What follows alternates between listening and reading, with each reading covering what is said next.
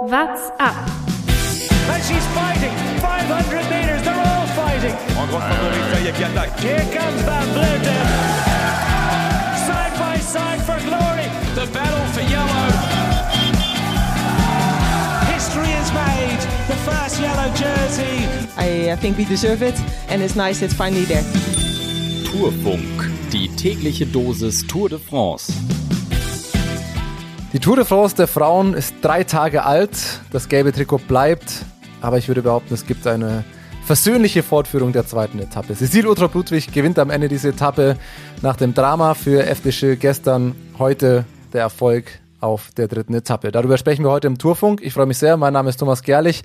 Heute mir zugeschalten Clara Koppenburg. Clara, schön erstmal, dass du Zeit hast. Ja, ich freue mich auch dabei zu sein. Danke. Clara, äh, um das einmal kurz vorne wegzustellen, du hast mir schon gesagt, du sitzt den ganzen Tag auf dem Sofa äh, und konntest schauen. Aus Radsport-Fansicht sage ich Idealvorstellung. Du kannst den ganzen Tag Tour de France schauen. Schöner geht's doch gar nicht. Auf der anderen Seite müssen wir noch drüber sprechen, dass das bei dir natürlich auch mit einer äh, Verletzung zusammenhängt, die du dir beim, beim Giro zugezogen hast. Daher natürlich die allererste Frage, wie geht's dir und wie schlimm oder wie schön ist es auf dem Sofa aktuell zu sitzen? Ähm, ja, also zum einen ist es natürlich schön, dass ich jetzt wirklich mal aus einer anderen Perspektive Frauenradsport sehen kann, vor allem mit der guten Übertragung. Und ähm, das macht schon Spaß zuzuschauen, vor allem wenn man dann, wenn man selber nicht im Rennen ist, kann man richtig klug scheißern und ich hätte alles anders gemacht oder so. Das ist mal ganz lustig. Aber ja, innerlich ärgert man sich natürlich schon oder findet es dann auch schade, dass ich nicht dabei sein kann, weil ich auch wirklich in einer, in einer guten ähm, Shape sozusagen war. Und ich habe mir alle, eigentlich alle Etappen habe ich mir persönlich angeschaut, bin neben dem Fahrrad abgefahren und weiß ganz genau, wo die wichtigen Momente sind, vorne zu sein. Und man hätte sich halt selber gern auch äh, dort dann irgendwie gesehen. Aber ja, ändern kann ich es jetzt nicht. Und ähm, irgendwie es motiviert mich auch extrem, äh, die anderen Fahrerinnen so stark zu sehen. Und ich möchte da nächstes Jahr auf jeden Fall mit, mitfahren. Und deswegen ist es eigentlich auch eine schöne Motivation, ja. Dann hast du schon zwei sehr gute Punkte angesprochen. Deine erste Hauptqualifikation ist natürlich, du hast die alle Etappen schon angeschaut, das heißt, du kennst dich viel besser aus als ich äh, und weißt viel besser Bescheid. Und klugscheißen. Perfekt. Besser geht's gar nicht in diesem Gast. Da freue ich mich jetzt schon sehr drauf, was, äh, was wir gleich über diese Etappe sprechen können. Ähm, werden dann später auch nochmal über dich sprechen. Ähm, es ist während der, der neunten Etappe des Giros passiert. Ähm, über dich würde ich dann sagen, sprechen wir hinten an, weil wenn du jetzt schon klugscheißen willst über die heutige Etappe, ähm, dann legen wir doch einfach mal los. Äh, Okay. hat, dich, hat dich der Renn, sagen wir es mal so, hat dich der Rennverlauf überrascht oder hast du es genauso erwartet, weil du dachtest, ja, das Etappenprofil passt genau dazu? Oder da, also war es dir klar, dass es so spät erst entschieden wird? Ähm, ja, eigentlich schon, weil die ersten, ja, so der erste Teil des Rennens war wirklich relativ flach und einfach. Das war klar, dass da die, dass da niemand groß wegfahren wird. Und das Finale, jeder wusste, dass es extrem hart war, weil man hat das auch das Finale auch schon aus früheren Männer Tour de France gekannt, wo ähm, Alaphilippe das gewonnen hat. Und dieser Berg, der bei etwa 15 Kilometer äh, to go war, der ist verdammt steil. Also eine richtige, richtige Rampe. Und da muss man richtig durchbeißen und auch reinfahren war nicht einfach. Also es ist relativ technisch, dort reinzufahren, wo man schon echt viele Positionen auch verlieren kann. Und ähm, also eigentlich war der Rennverlauf relativ klar, dass da die Top-GC-Fahrerinnen dann vorne dabei sein werden. Und gerade dann nochmal mit dem, wo man auf den letzten vier, fünf Kilometern nochmal dieser Bonus-Climb quasi, das, der ist zwar kurz, aber der tut nochmal richtig, richtig weh. Und dann das Finale hoch ins Ziel. Das war, ist nichts für reine Bergfahrer, sondern wirklich auch für Punchy. Und deswegen hat mich das Finale nicht überrascht. Trotzdem aber eine, eine irre starke Leistung, dass ähm, Sicily da gewonnen hat. Ja. Ja, vor allem, wie sie da hinten raus vorbeigefahren sind. Ich fasse es einmal kurz zusammen für alle, die es vielleicht nicht gesehen haben. Es ist, wie du sagst, lange nichts passiert, weil es am Anfang relativ lange flach war. Ich glaube, es gab immer wieder mal Versuche. Ich glaube, die Länge, der größte Vorsprung waren mal 38 Sekunden, ähm, den mal eine Zweiergruppe, glaube ich, hatte. Also da ist, da ist nie viel passiert. Und dann ging es halt im Endeffekt auf die letzten 20 Kilometer. Und wir haben leider auch das gesehen, was, was wir gestern schon gesehen haben und was klar war, okay, es wird ein hektisches Finale, dass wir auch leider wieder relativ viel Stürze gesehen haben. Da werden wir auch gleich noch drüber sprechen. Äh, und dann entsteht natürlich am eine sechser Spitzengruppe, genau an diesem Berg. Ähm, es ging nach Epernay heute. Äh, ich könnte mir vorstellen, viele, die die Tour de France die letzten Jahre verfolgt haben, es war 2019, die dritte Etappe damals, das erste Mal, als Julien Alaphilippe ins gelbe Trikot fährt, das war genau dieser Anstieg. Ähm, also wenn man das noch im Kopf hatte, wusste man, okay, da ist ein sehr guter Zeitpunkt, wenn man das, wenn man was versuchen will, da zu attackieren. Und dann entstand da eine sechser Spitzengruppe, mit dabei Annemiek van Fleuten, Janne Lippert war auch dabei, die hatten wir letzte Woche zu Gast. Der hat uns noch erzählt, dass er sich auch genau diese Etappe angeschaut hat. Ähm, bitterer Lauf, Verlauf für sie. Longo Borghini war noch dabei. Ähm, das war circa 15 Kilometer vor Ziel und kurz danach, ich glaube 500 Meter später, ähm, passiert aus Lippert Sicht das, das Unglücklichste, dass Vollering die vorne fällt in der Kurve schon weggerutscht. Ich dachte erst, sie hätte Lippert mit abgeräumt. Am Ende sind aber beide, glaube ich, einfach auf die genau selbe Art und Weise einfach in der Kurve weggerutscht. Ja. Ähm, sehr bittere Geschichte, weil Lippert dann danach gar nicht mehr rankam. Und dann gab es so zwei, drei kleinere Gruppen, so Dreiergruppen, die dann am Ende doch noch auch noch zusammengekommen sind. Das gelbe Trikot war, glaube ich, auch kurz distanziert. Das war, ja. das war krass, wie man dann gesehen hat, wie Marianne Foster von vorne die Verfolgung aufgenommen hat. Die, also das, die Kamera auf ihr Gesicht, das sah für mich sehr nach Limit aus. Ich glaube, äh, Voss kann viel, aber viel mehr dann auch nicht mehr. Ähm, da war auch Utrop Ludwig noch dabei und dann kamen die eben alle nochmal zusammen. Äh, ja. Ging dann um diesen, vor diesem, äh, du hast schon angesprochen, der Anstieg, der nochmal die Bonussekunden ähm, gab. Und da ist das vielleicht spannendste im, im großen Sinne passiert. Annemiek van Fleuten fällt hinten zwar komplett raus. Ja, also sie hatte ja. kurz davor, glaube ich, schon mal einen Toilettenstopp, dann fliegt sie hinten komplett raus und alle fragen sich, okay, was ist da los? Hätte man nicht gedacht, dass sie da rausfliegt. Man kann jetzt schon mal sagen, sie ist wohl krank. Also es gibt ja. ähm, Aussagen, dass sie wohl auch schon nicht gut geschlafen hat und auch schon seit zwei Tagen ein bisschen krank ist. Das wird sehr spannend, die nächsten Tage. Ja, und dann kam der letzte Anstieg. Ähm, ich glaube, äh, Kasia Verdoma hat als erstes Sprint angezogen. Genau, Im Nachhinein ich habe es mir nochmal angeschaut, war Ultra Ludwig relativ weit hinten, aber wie die dann im Slalom an allen vorbeigefahren ist, am Ende sogar noch mit einer eigenen Zeit, also ich glaube zwei Sekunden Vorsprung da die. Etappe gewinnt, beeindruckend. Ja, fand oder? ich auch wirklich. Hättest du sie da als, als Favoritin auf dem, auf dem Ziel gehabt oder wen hättest du da getippt aus der Gruppe vorne? Also ich weiß, dass ähm, Cicely, sie liebt diese punchy, punchy Finishes und die hat einfach eine extreme Kraft und macht es dann auch taktisch gut. Sie hat selber dann im Interview gesagt, sie ist eigentlich nicht gut in diese letzte Kurve reingekommen. Und ich glaube wirklich, dass, also das sind so die, die Top-Fahrerinnen für, für, für diese Art von Finale mit Nivia Doma, Voss und Ludwig.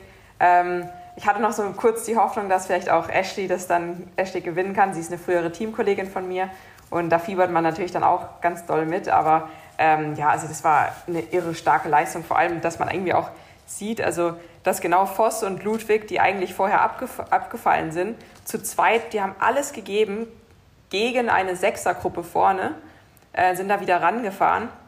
Ähm, und dann das unter sich auszumachen, Platz 1 und 2, finde ich dann schon auch eine starke Leistung. Also, dass man sich so zurückkämpft und ähm, dann nochmal ja, das Podium unter sich ausmacht, das finde ich dann cool, ja.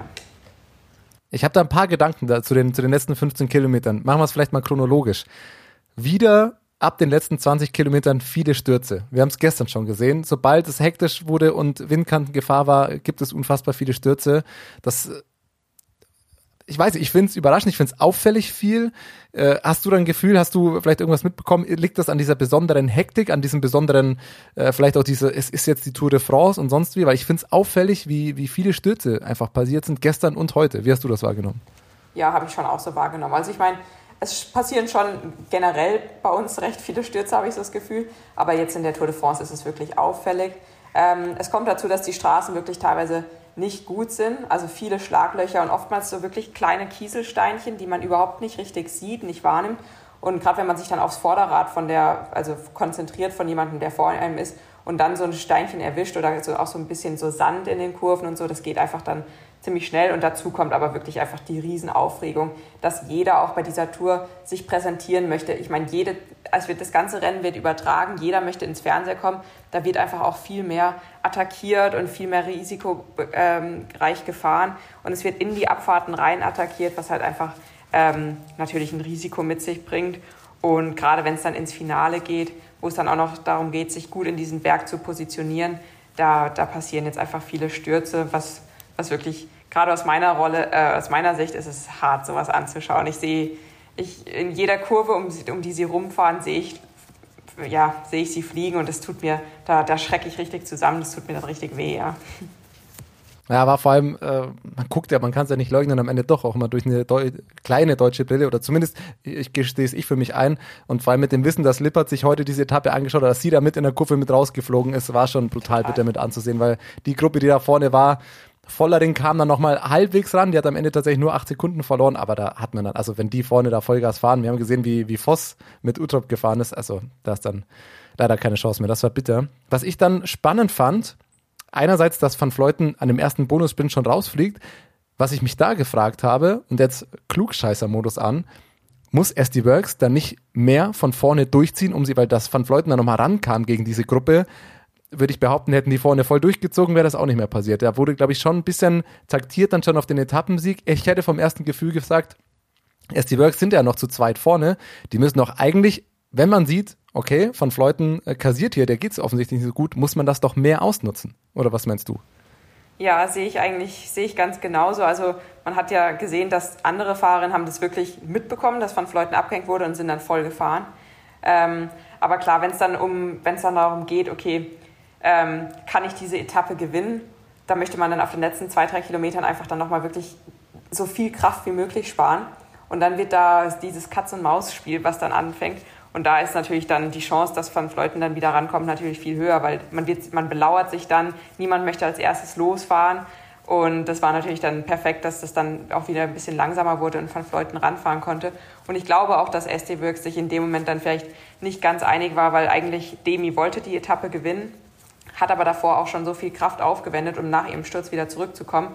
Dann war das alles ein bisschen, vielleicht auch in der Teamtaktik dann ein bisschen durcheinander. Ashley hat dann, glaube ich, schon dann auch das Go bekommen, dass sie vielleicht fahren darf.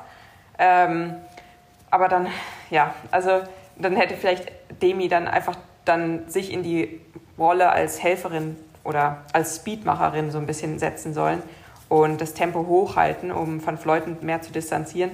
Aber vielleicht hat dann am Ende auch einfach dann die Kraft nicht mehr ganz gereicht. Man sieht, ja, sie hat, wurde, hat auch sogar acht Sekunden oder so kassiert nochmal auf der Ziellinie. Ich glaube, da kam dann auch eine, einfach die Frustration dazu, weil sie die Etappe gewinnen wollte. Und so ein Sturz, der macht schon viel mit einem. Also zum einen kostet er körperlich sehr viel Kraft, aber auch mental. Und vielleicht ist das jetzt einfach heute der Fall gewesen, aber ich denke, die kommen stärker zurück, ja. Am Ende gab es dann tatsächlich schon äh, ganz gute Zeitabstände heute, muss man auch sagen. Ähm, Annemiek van Fleuten kassiert am Ende dann nur 20 Sekunden. Ähm, ist am Ende vielleicht auch gar nicht so viel, aber es ist erstmal ein bisschen was, dass sie wieder aufholen muss, nachdem sie auch äh, naja, gestern oder die letzten Tage da auch schon ein bisschen verloren hat. Demi Vollering am Ende, du hast angesprochen, acht Sekunden und wenn man alleine auf Liane Lippert schaut, die wird 13.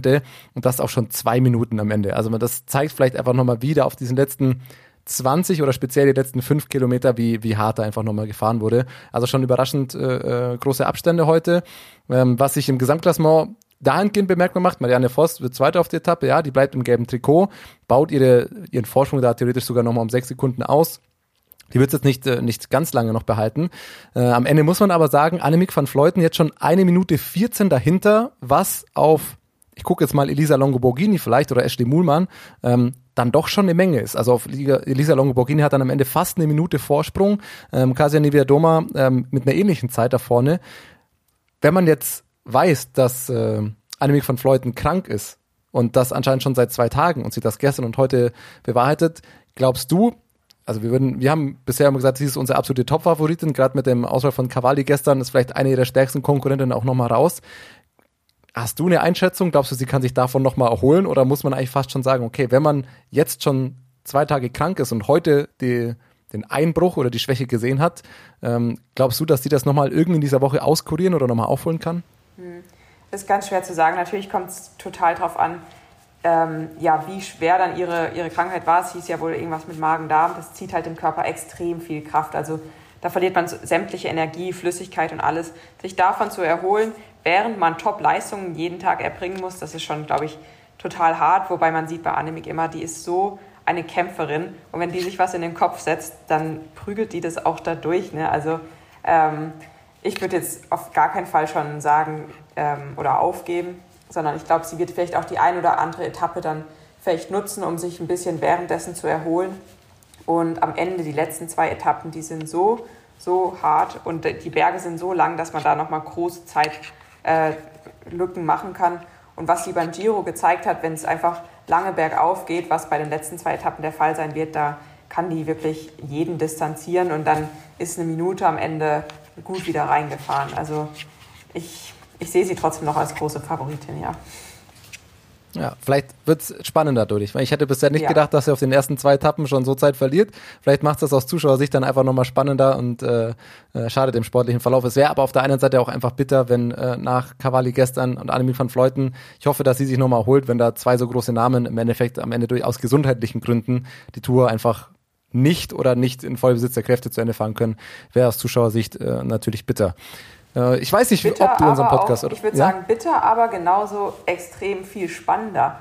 Weil wenn man schon in die Tour reingeht und eigentlich weiß, okay, das Rennen wird eh zwischen den zwei oder drei ähm, ausgemacht und das dann, die dann wegfallen, dann finde ich es umso spannender eigentlich, weil jetzt haben plötzlich fünf, sechs wirklich die Chance zu gewinnen, weil das, das Level hinter den zwei quasi Aliens, wie auch schon gezeigt, sagt, manchmal gesagt wurde, das Level dann ist wirklich ziemlich auf ein oder einfach ziemlich gleich und ich finde, das macht es dann extrem spannend. Ich glaube, dann werden wir wirklich ein, ein, Feuerwerk von Attacken und all, jeder will versuchen und so. Und dann wird es erst, erst richtig spannend, als wenn immer ein, zwei ja, vorne rausfahren, die man dann fast schon aufgibt und man sagt, ja, sie sind eh, können wir nicht einholen oder so. Ich finde, das macht es gerade noch umso spannender. Also ich freue mich riesig auf die nächsten Tage. Absolut. Das wird spannend die nächsten Tage. Mir ist heute noch was aufgefallen in Übertragung, ähm, was ich einfach mal positiv hervorheben möchte. Ausreißer und Ausrutscher. Jetzt weiß ich nicht, ob ich einfach zu unaufmerksam war in letzter Zeit, aber ich habe heute was gesehen, das kenne ich sonst nur aus der Formel 1. Es war heute vor diesem letzten Berganstieg, äh, war auf einmal, also ich habe bei GCN geschaut, war auf einmal ein Funk von SD Works ja. aus dem Auto im ja. Programm zu hören. Come on, Girls, that's your mountain oder ich weiß nicht, was er genau gesagt hat. Weiß ich, wer schon mal Formel 1 geschaut hat, dieses klassische Ding, ah, jetzt hier Animation, SD Works, Teamradio und es kam ein Spruch oder so. Ich fand das aus Zuschauersicht sensationell. Was sagst du als Fahrerin dazu? Ja, fand ich auch total cool. Also ich, ich habe das selber auch noch nie jetzt ähm, so gesehen, weil ich ja eigentlich auch noch nie Frauenrennen angeschaut habe, weil ich ja selber immer drin bin. Ähm, aber das jetzt mal so von außen zu sehen, für die Zuschauer finde ich sowas extrem toll, sowas zu hören, was eigentlich da vorgeht. Also das war ja jetzt noch ein, ein, ein tolles Kommentar vom sportlichen Leiter. Es wird, wird dann, glaube ich, richtig interessant, wenn es dann auch mal richtig zur Sache geht und dann im, weil da wird schon viel auch im Funk, kann auch schon ganz schön mal gebrüllt werden oder gerade wenn Sachen irgendwie schief gehen oder so weiter und das ist dann schon extrem spannend und interessant, aber ähm, der sportliche Leiter, der muss natürlich immer so eine Balance finden zwischen die Fahrerin pushen bis ans Limit, aber auch gleichzeitig motivieren. Und ich denke, ja, jeder sportliche Leiter hat da so seine Art und Weise oder auch je nachdem, zu welcher Fahrerin er jetzt spricht, muss er vielleicht eine andere Wortwahl oder einen anderen Ton wählen, um da durchzudringen. Weil wir sind natürlich alle, wir fahren alle am Anschlag und alle fast schon in so einer Trance und ähm, da sind die, die Worte vom sportlichen Leiter sind manchmal entscheidend, ja. Also ich muss sagen, mehr davon. Äh, für mich ist das ein ganz klarer Ausreißer, ja. weil äh, da, also aus Zuschauersicht ist es doch genau das, was man hören will eigentlich. Ich kann aus Fahrern oder aus Teamsicht sagen, hey, also verstehen, dass man sagt, ja, wir können da jetzt nicht alle unsere taktischen Mittel preisgeben. Aber ich finde, das ist eigentlich nochmal was, ein Potenzial, das der Radsport hat, auch einfach um in der in der, in der Öffentlichkeit mehr anzukommen. Vielleicht nutzt das jetzt der Frauenradsport, weil bei den Männern habe ich das noch nie gehört. Ähm, vielleicht ist da einfach nochmal ist natürlich eine schwierige Diskrepanz. Klar, wie weit will man den Sport vermarkten, was will man alles preisgeben? Die Teams werden sich einerseits natürlich wehren. Auf der anderen Seite, wir haben es bei der Männer-Tour de France gesehen, es wird eine Netflix-Serie geben. Ich glaube, also keiner wehrt sich gegen mehr Einblicke. Kein Fan sagt, ach nö, so viel will ich jetzt bitte auch nicht mitbekommen, sondern alles, was man da irgendwie hören kann. Und wenn es nur so ein kleiner Motivationsspruch ist, äh, Finde ich absolut ja. super. Also davon ja. gerne mehr. Ist dir sonst heute was während der Etappe besonders positiv oder besonders negativ aufgefallen? Ähm, ich fand es beeindruckend, wie, oder ich finde es generell beeindruckend, wie auch kleinere Teams ihre Chancen wahrnehmen. Ähm, total beeindruckt bin, bin ich von äh, Team Park Hotel eigentlich, wie die auch versuchen, alles so lang wie möglich das ähm, äh, Queen of the Mountain Jersey auf den Schultern zu behalten und wie die da fahren. Das finde ich, find ich wirklich find ich toll. Ähm, und äh, was war noch? Ist doch schon mal ein guter Punkt. Also das äh, hast du vollkommen recht. Du hast mich auch noch erwischt, dass ich vorhin gar nicht die ganzen Wertungen noch mit durchgegangen bin. Ähm, äh, gepunktete Trikot Femke Gerritze, äh, die da jetzt die Führung alleinig übernommen hat. Acht Punkte vor Demi Vollering mit drei. Also der hat heute sechs, sechs Punkte geholt, sechsfach gepunktet. Ähm, äh, gut aus ihrer Sicht. Das grüne Trikot bleibt am Ende bei Marianne Voss, die äh, auch über den ganzen Tag verteilt heute die meisten Punkte geholt hat. Also die, die baut ihren Vorsprung da auf, au, aus auf Lorena Wiebes und im in der Nachwuchswertung. Da gab es eine Änderung. Äh, Julie de Wilde, ähm, die jetzt das, das Nachwuchstrikot dahingehend übernommen hat. Wo wir gerade bei Ausreißer und Ausrutscher waren, möchte ich mit dir auch über eine Sache sprechen, die gestern unser Ausrutscher war, ähm, nämlich der schwere Sturz, logischerweise, ähm, den es gab, beziehungsweise ähm, ja, Sturz, ist äh, nicht nur Sturz, sondern vor allem der Unfall, das Auffahren von Nicole Frayne da. Wie hast du diese Situation wahrgenommen? Hast du ihre Interviews nach dem Rennen und ihr Statement dann später noch gelesen? Wie bewertest du diese Situation? Weil wir gestern schon auch der Meinung waren, dass dass man das eigentlich irgendwie ahnden müsste, weil das einfach so ein gefährliches Fahren in, ist, wenn sie erst sich äußert dazu, um das vielleicht nochmal aufzugreifen, für die, die es nicht mitbekommen haben. Sie dachte, da wäre eine Lücke, wo sie sich irgendwie durchschlängeln kann, weil sie von einem Sturz kurz davor kam. Am Ende aber halt mit 50 km/h Vollgas in eine auf dem Boden liegende Fahrerin reinfährt. Ist das sehr gefährliches Fahren, würde ich mal benennen. Wie hast du diese Situationen insgesamt so wahrgenommen? Ja, also es, von außen war es wirklich ganz, ganz schrecklich, diesen Sturz zu sehen. Ich meine, es war ein großer Sturz und ähm, man hatte noch das Gefühl eben, also Marta Cavalli hat ja, äh, konnte ja langsam machen, sie hat den Sturz rechtzeitig gesehen, wollte einfach langsam auf den Sturz zufahren und drumherum fahren und dann kommt ähm, Nicole von, von hinten mit einer dermaßen Geschwindigkeit volle Kanne in Marta rein und dieser, diesen Aufprall zu sehen und dass Marta sich auch erstmal, die hat sich ja erstmal gar nicht bewegt, das war schon, waren erschreckende Bilder, fand ich und ging mir auch total nach. Also ich habe ehrlich gesagt sogar die ganze Nacht noch davon geträumt und es hat, ging mir wirklich extrem nach, weil Martha auch so eine, so eine sympathische Fahrerin ist und man hatte sie einfach auch, ähm, hätte ihr auch den Sieg der ganzen Tour de France zugetraut und auch ge gewünscht, finde ich. Und dann, dass sie dann aussteigen musste, das war schon, war schon brutal. Und dann habe ich auch die, das im Ganzen, also das im Nachhinein mitbekommen, es ist, ich finde, es ist ganz, ganz schwer zu beurteilen, ob man jetzt ähm, Nicole dafür verantwortlich machen könnte oder nicht. Weil am Ende Stürzen ist einfach, das gehört irgendwie zum Radsport dazu. Das ist einfach, und ein Sturz passiert immer aufgrund von einem Fehler von einer Fahrerin. Anders würd, würden ja keine Stürze passieren. Ähm, und in dem Fall hat sie einen Fehler gemacht, ja. Ähm, aber man könnte genauso gut sagen, die Fahrerin, die als allererstes gestürzt ist, hat in dem Moment auch einen Fehler gemacht und hat auch äh, den Sturz erst überhaupt provoziert quasi. Und ähm, man kann, deswegen finde ich das dann auch so schwer, ihr jetzt da so, so Vorwürfe zu machen. Natürlich, ich kann total nachvollziehen, wenn, wenn gesagt wird, es ist ihre Schuld quasi, weil sie hat einfach, in dem Moment hat sie den Kopf nach unten gemacht oder wollte da noch irgendwie reinstecken oder sonst irgendwas. Aber ähm, genauso ist es, wenn wenn es auf einer, auf einer Ziellinie jemand einen Schlenker macht, eine Sprinterin und dadurch einen ganzen Massensturz ähm, provoziert oder ausübt. Und ähm, ja, schlussendlich jeder, der einen Sturz verursacht, macht in dem Moment einen Fehler. Und ähm, jetzt ist es einfach auch so eine große, da wird jetzt auch so ein großes Ding draus gemacht, weil es halt jetzt genau gerade Marta Cavalli erwischt hat. Ich habe das Gefühl, wenn es jetzt nicht Marta erwischt hätte, sondern eine, irgendeine Fahrerin aus einem kleineren Team, da würde jetzt da nicht so ein, würde Nicole nicht so Vorwürfe bekommen, was es auch wieder ein bisschen schwer und fast ungerecht macht, finde ich, weil am Ende ist jede Fahrerin ist gleich viel wert. Ähm, und ja, ich denke, sie, sie ist da auch ähm, ziemlich am Anschlag gewesen und hat in dem Moment, ähm, ja, ich finde es ich hart, ihr das jetzt so vorzuwerfen. Ich verstehe, warum ihr es vorgeworfen wird, weil es einfach ein, ein, Fehler war, klar. Aber am Ende gibt's, macht jeder im, im Radsport so viele Fehler. Ähm, und dann darf man, muss man da irgendwie auch einen Haken setzen und sagen, das gehört einfach leider auch zum Sport dazu. Das ist doch eine Aussage. Jetzt reden wir so viel über Stürze, aber ich möchte natürlich jetzt trotzdem auch mal fragen, wie geht's dir denn nach deinem Sturz? Wann, äh, wie lange musst du denn eigentlich noch auf dem Sofa sitzen? Wann, wann sehen wir dich wieder auf dem Sofa, während du auf dem Fahrrad sitzt? Ähm, ja, also so, äh, es geht mir, geht mir in Ordnung, würde ich sagen. Also die Schmerzen sind, sind okay. Ähm, es ist einfach eine ziemlich doofe Verletzung. Vor allem, ich hatte die gleiche Verletzung letztes Jahr schon. Also ich habe mir das Becken gebrochen. Und am Becken hängt halt irgendwie so auch alles dran. Also ich muss immer darauf achten, welche Winkel ich einhalte beim Sitzen. Das darf einfach nicht zu sehr gebeugt werden. Ich darf es überhaupt nicht belasten für äh, die, also gar nicht belasten die ersten vier Wochen. Dann so die nächsten vier Wochen gehe ich dann in eine, in eine Reha-Klinik am, am Tegernsee, wo ich mich eigentlich echt schon drauf freue. Ähm, Schön da. Weil, ja, und ich weiß, dass da echt auch äh, dass die da top ausgestattet sind und die ähm, sind auch Olympiastützpunkt Bayern und die haben schon viele Sportler betreut. Und da denke ich, bin ich in besten Händen. Und dann mein großes Ziel ist eigentlich, dass ich Mitte September so meine ersten kleinen Radtouren wieder mache. Ähm, also es wäre dann zwei Monate nach, dem, nach der Verletzung. Die Ärzte haben gesagt, eigentlich zwölf Wochen Krücken. Letztes Jahr habe ich es nach äh, zehn Wochen habe ich es geschafft. Dieses Jahr ist das Ziel nach acht Wochen. Also ich so. steigere mich.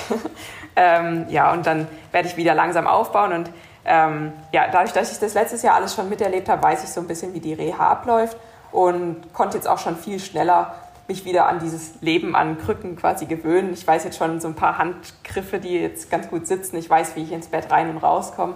Lauter so Sachen. Und ja, ich weiß, es ist eine absehbare Zeit. Natürlich ist es nicht lustig und es macht keinen Spaß, vor allem wenn draußen noch Sommer ist und wenn es wichtige Rennen sind, die ich verpasse. Ich meine, ich werde auch die Weltmeisterschaft in Australien verpassen. Lauter so Sachen, auf die man hingefiebert hat und auf die ich jetzt das ganze Jahr hintrainiert habe. Ähm, aber ja, ich denke, uns Sportler macht es auch aus, dass wir mit solchen Niederlagen umgehen und das Beste draus machen und dann einfach ja, versuchen, stärker wieder zurückzukommen. Und ich denke, letztes Jahr habe ich gezeigt, dass ich stark zurückkommen kann. Und dieses Jahr werde ich genau das Gleiche machen. Da hoffen wir drauf. Und ja. aus egoistischer Sicht muss man natürlich sagen, zu 98 Prozent oder 99 Prozent ist natürlich ganz schlimm und äh, äh, sehr schade, dass du verletzt bist. Ein Prozent äh, freuen wir uns natürlich aber, dass du dann dadurch bei uns im Tourfunk zu Gast sein kannst das und ein bisschen mit allerdings. uns klugscheißen kann. Wir können nämlich schon mal ähm, vorausschauen, normalerweise machen wir das nie, weil wir immer sagen, man, man jinxt das bloß, wenn man das ankündigt, dass ein Gast, aber ich versuche es heute mal. Ich hoffe, es klappt am Ende auch. Wir sprechen uns ja am Sonntag nochmal. Danach ja. der letzten Etappe ähm, zum Gesamtrecap der Tour, freue ich mich auch schon sehr drauf. Ähm, dann gib uns doch trotzdem nur nochmal zum Abschluss deine Einschätzung für morgen. Etappe 4, Gravel-Sektoren mit dabei. Ähm, ja. Du sagst ja, du hast jede Etappe angeschaut. Was denkst ja. du, worauf wird es morgen ankommen? Was können wir warten? Und am Ende muss ich natürlich auch noch einen Tipp hören, wer es morgen macht. Ja, also die Etappe morgen ist sehr, sehr anspruchsvoll. Also am Anfang geht es noch recht, ja, recht einfach los. Und dann kommen aber immer wieder, es sieht auf dem Profil sieht's relativ flach aus, aber die Etappe hat es richtig in sich. Und zwar sind es, die meisten Berge sind einfach richtig steile, so in den Weinreben, solche richtig steilen Kicker die unheimlich wehtun. Also da ist zum Beispiel eine, äh, eine Rampe, die geht bis zu, glaube ich, zwischen 20 und 24 Prozent teilweise hoch und die tun einfach verdammt weh. Dazu kommt, dass diese Anstiege sind auf extrem kleinen Straßen eben. Sie sind in so Weinreben, wo gerade mal so ein Traktor von Weindingern drauf passt. Ähm, das heißt, die Positionierung ist das A und O. Und meistens ist es so, dass die ähm, Gravel-Sektoren oben an so, einer, an so einer Kuppe quasi anfangen was es ein bisschen einfacher macht, dann in, da reinzufahren, weil zum Beispiel, wenn man es vergleicht mit Strade Bianche, wo ja auch viele solche ähm, Gravel-Sektoren drin sind, die sind oftmals aus dem Flachen heraus oder nach einer Abfahrt, wo dann das, das Tempo so hoch ist, dass es dann eigentlich immer beim Reinfahren in diese Gravel-Sektoren zu extrem großen Stürzen kommt. Und das macht es morgen ein bisschen einfacher, denke ich, weil dann wirklich so die stärksten Fahrerinnen werden als erstes in die Gravel-Sektoren reinfahren. Und ähm, da ist das Feld dann auch schon nicht mehr so ein Pulk, sondern eher so One by One. Und dann auf den Gravel-Sektoren, die sind sehr, sehr, sehr schwer, weil es äh, ziemlich raues Gravel ist, also auch teilweise einfach steinig. Es ist trocken, es ist sandig, es ist rutschig. Ähm, es macht es wirklich extrem schwer. Teilweise sind sie bis zu fünf Kilometer lang, auch mit Bergen drinne.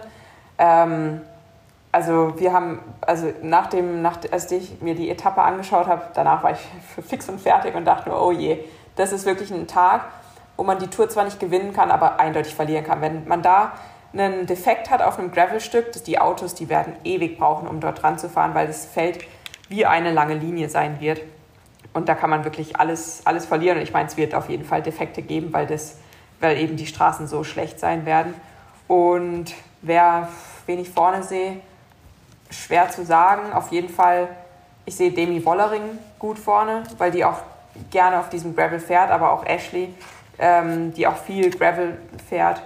Auf jeden Fall Canyon, die, die haben die Strecke auch bis ins kleinste Detail angeschaut. Die lieben diese Gravelstraßen. Elise Chevy, Kasia Niverdoma, sie lieben es. Tiffany Cromwell, die ist auf solchen Straßen die Königin. Majeros für SD Works. Aber auch ganz klar Marianne Voss. Ich meine, sie kommt aus dem aus dem Cyclocross. Sie hat einfach das Bike-Handling, sie weiß taktisch, wie man diese Etappen angeht. Sie hat die Stärke, es ist nicht zu bergig, deswegen sehe ich sie auch ganz klar als, als Mitfavoritin, genauso wie Elisa Longoborghini. Ja. Sehr gut. Sehr gute Taktik, also wenn es um Tipps geht. Am Ende einfach zehn Namen in den Raum geworfen und eine davon wird es am Ende schon gewesen sein. Ja. Und Klugscheißer Level 100. Am Ende kannst du sagen, ich habe es doch gesagt. Mit ein paar genau. anderen, aber egal. Clara, ich danke dir vielmals für deine Einschätzung. Ich freue mich jetzt schon auf Sonntag und vor allem auf morgen auf die Etappe, die wir uns reinziehen ja. werden. Ähm, vielen Dank dir erstmal. Viel Spaß morgen beim Gucken. Weiterhin gute Besserung und äh, ja, wir hören uns dann am Sonntag. Ja, ich freue mich drauf. Alles Gute. What's up? Der Radsport-Podcast. What's up ist eine M945 Produktion. Ein Angebot der Media School Bayern.